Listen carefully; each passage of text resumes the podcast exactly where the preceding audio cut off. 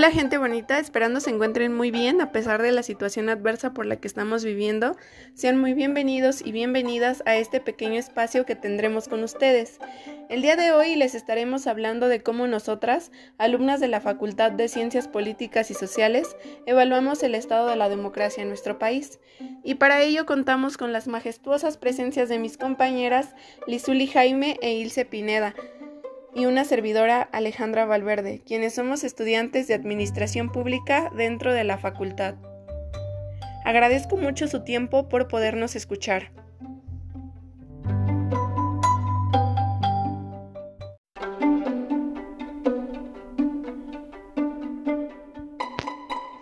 Comenzaremos diciendo que actualmente vivimos en una sociedad donde el régimen mayormente aceptado, y esta aceptación es entre comillas y ahorita veremos por qué, es la democracia. Esto se debe a todas las características y a las cualidades que representa respecto a otros sistemas como lo son las dictaduras. Así, algunas de las cualidades de las que presume la democracia son la participación política, las elecciones libres, donde podemos observar y elegir entre una gama de alternativas entre candidatos o partidos políticos que nosotros creemos que nos representan o que nos sentimos identificados, el goce de derechos humanos, el control de autoridades, la rendición de cuentas, la libertad de expresión, el nosotros podernos ir a manifestar si algo no nos parece, además de la oposición y la crítica que se le puede hacer a este sistema democrático, son algunas de las características. En su tipo ideal podemos decir que la democracia es el mejor régimen y que estamos en la gloria para poder vivir en una sociedad con tranquilidad, con respeto y con el correcto ejercicio de las leyes sin favorecer a un grupo minoritario de la población. Sin embargo, todo tiene un pero y la verdad es que la democracia no es la excepción y más en nuestro país. La percepción por parte de los mexicanos es mala, el 88% de acuerdo a los datos arrojados por el Latinobarómetro en su informe correspondiente a 2018, mismo año en que se efectuaron las elecciones presidenciales, la percepción de la población es que los gobiernos elegidos democráticamente terminan por beneficiar solo a unos cuantos grupos, es decir, volvemos a lo mismo de siempre.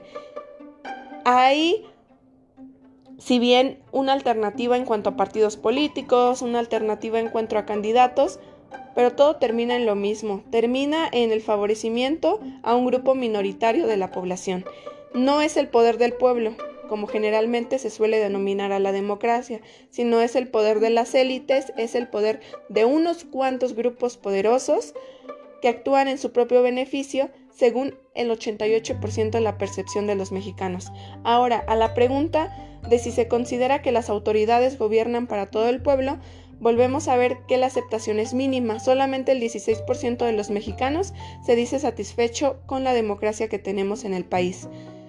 Además de la percepción tan mala que se tiene de la democracia, existen otros factores que no la dejan actuar de manera provechosa, como es la delincuencia, la corrupción, la situación política que nos aqueja y que no permiten que nosotros como sociedad nos desenvolvemos de manera correcta además de, como lo menciona el índice de Freedom House, las prácticas populistas. El presidente Andrés Manuel López Obrador ha efectuado además referendos conocidos como consultas ciudadanas, que no son supervisadas por el INE y que en las cuales solamente participa una pequeña proporción de votantes. Es decir, no todos los ciudadanos pueden participar, además de que los que participan no cuentan con la información necesaria, o bueno, no todos cuentan con la información pertinente para emitir un juicio de ese tamaño. Por otro lado se encuentran los activistas ambientales y los representantes de grupos indígenas que se encuentran muy vulnerables ante las extorsiones, ante los secuestros y ante los asesinatos que sufren por defender causas comunes.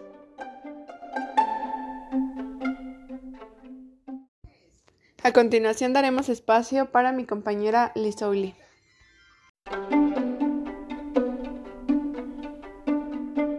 La corrupción presente en la democracia hay un mecanismo de duplicidad en donde parece que los funcionarios se rigen y acatan las normas, aunque del otro lado estén quebrantándolas.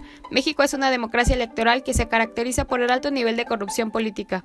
Al incrementar la competencia, las campañas políticas deben tener más financiamiento, lo que genera una demanda de recursos económicos que solo se podía satisfacer mediante el uso ilegal de estos, de tanto públicos como privados. La hibridez de los gobiernos mexicanos prevaleció hasta el mandato de Enrique Peña Nieto.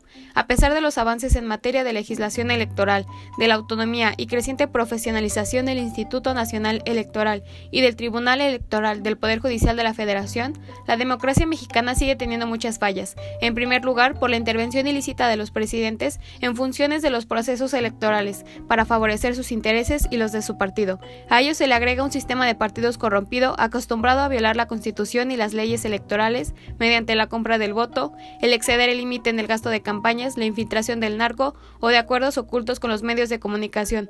La desafortunada transición democrática fue traicionada por Vicente Fox y sus cómplices al haber tratado de evitar que López Obrador fuera candidato a la presidencia en las elecciones de 2006 mediante artimañas en sus discursos y de formas mediáticas.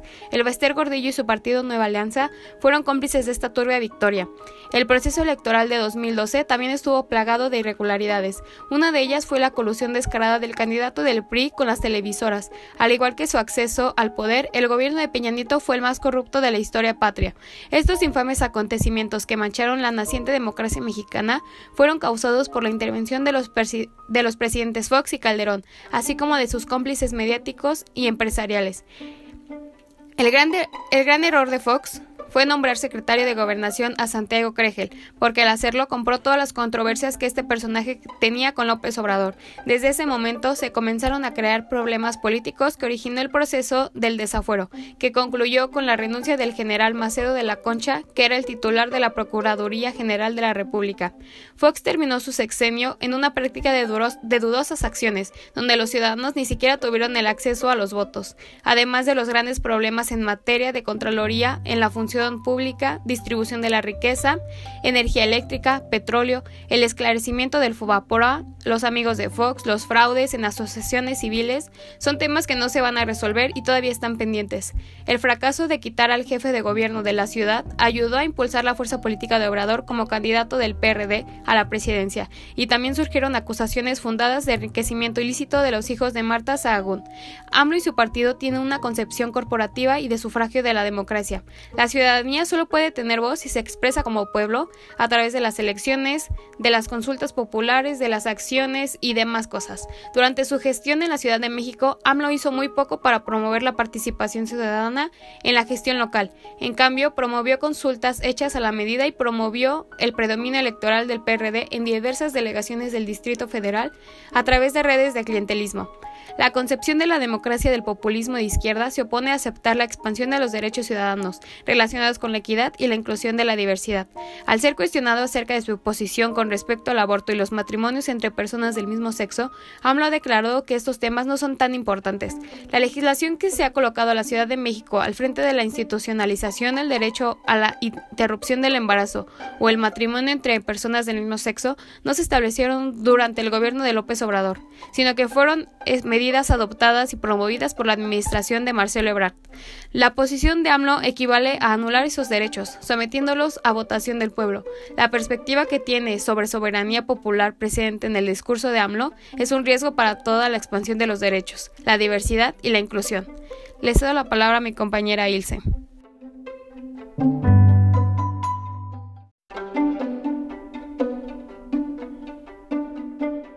El 1 de julio de 2018, las y los ciudadanos mexicanos elegimos más de 3.400 cargos a nivel local y federal, quedando la mayoría de estos representantes de Morena. Previamente, el 12 de diciembre de 2017, el Partido del Trabajo Morena y PES firmaron un convenio integrado de colaboración con la finalidad de postular al candidato del presidente de los Estados Unidos mexicanos para el periodo constitucional 2018-2024. Esto puso altas las expectativas de la ciudadanía, pues un representante de izquierda llegaría a la presidencia. Las alternancias no son un fin en sí mismo, pero sí son síntomas de que funcionan aspectos sustanciales en nuestro modelo de democracia, aunque esto no significa que no hay nada que mejorar o que se haya arribado a una estabilidad, pues cada año político existen cambios democráticos. Cuando AMLO llega a la presidencia del país, retoma las propuestas de la campaña de la coalición Juntos haremos historia. Estas fueron elaboradas asegurando su flexibilidad participativa mediante mecanismos de consulta a expertos y a la sociedad en general. Durante los dos años de presidencia de AMLO sigue estando vigente la participación ciudadana mediante las famosas consultas populares. Con la llegada de AMLO a la presidencia, el sistema electoral de México fue testigo de una de las más grandes elecciones competitivas de la historia del país.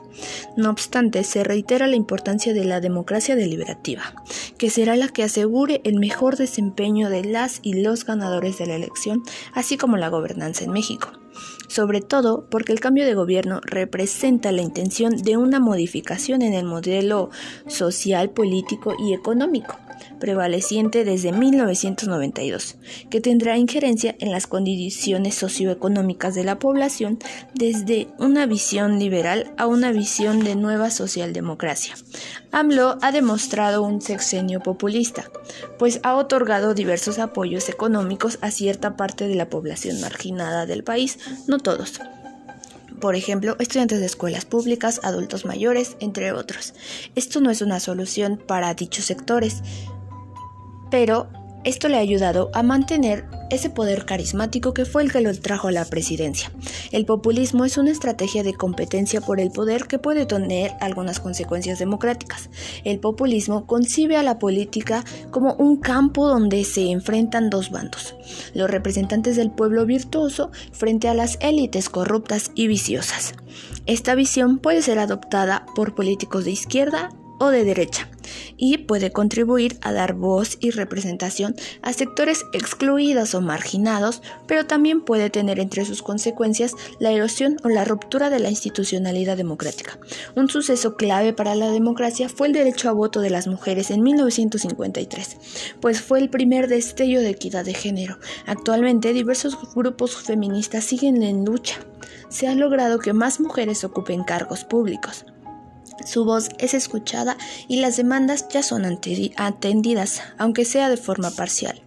El mayor reto del feminismo es rebasar como centro de reflexión la aparente vida entre las mujeres y adelantarse a reflexionar cómo es que cada una de estas especificidades recae en las sociedades, porque es en la modificación del conjunto como puede lograrse una transformación radical y sólida de las de los casos singulares de vida de cada mujer.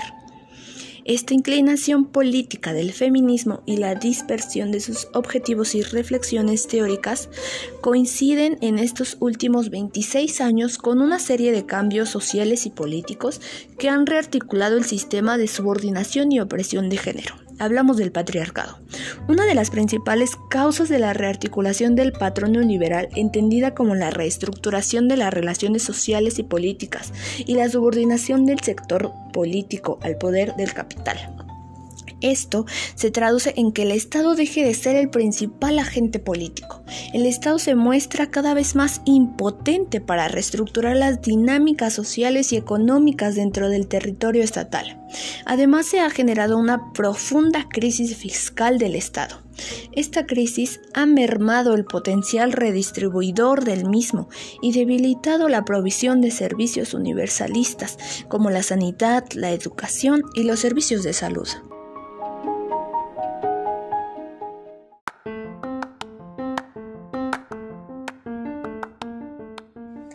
Agradecemos que nos hayan acompañado en este pequeño podcast. Esperamos que les haya gustado. Dejamos los temas sobre la mesa para la reflexión. Y eso es todo. Nos vemos.